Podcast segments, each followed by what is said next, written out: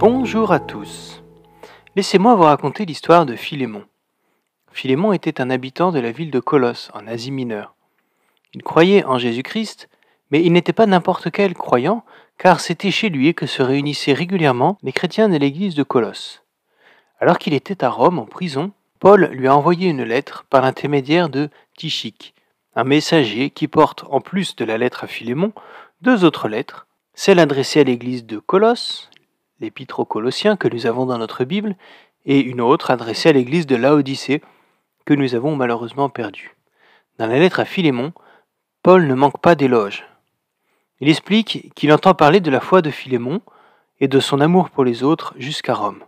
Après tout, ce nom Philémon ne veut-il pas dire attentionné ou bien alors qui embrasse Difficile toutefois de dire si cette description représente tout à fait Philémon, car il était de coutume, pour débuter une lettre, d'envoyer des fleurs à ses interlocuteurs. Et cela se voit particulièrement dans cette très courte lettre, car Paul souhaite traiter d'un sujet bien particulier. En effet, Philémon avait un esclave nommé Onésime. Cet esclave s'était enfui de chez Philémon pour venir retrouver Paul à Rome. Notons qu'entre Rome et Colosse, il y a tout de même pas loin de 1400 km à vol d'oiseau. Pour qu'Onésime ait eu besoin de fuir aussi loin son maître, c'est que Philémon ne devait pas être si attentionné que cela vis-à-vis de lui. D'ailleurs, le nom Onésime signifie profitable ou utile, comme si son porteur, cet esclave, pouvait être réduit à son simple usage, comme un objet. À cette époque, l'esclavage était socialement accepté.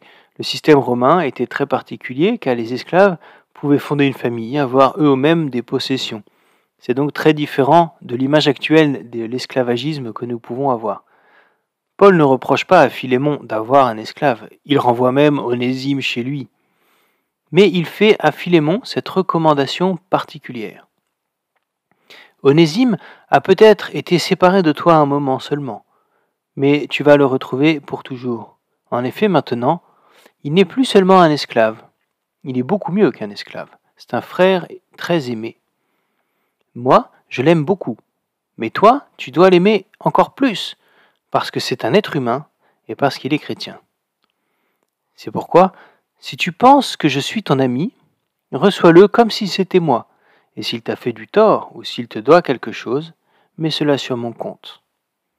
Que cette histoire nous inspire dans nos relations avec les autres. Très belle journée à vous.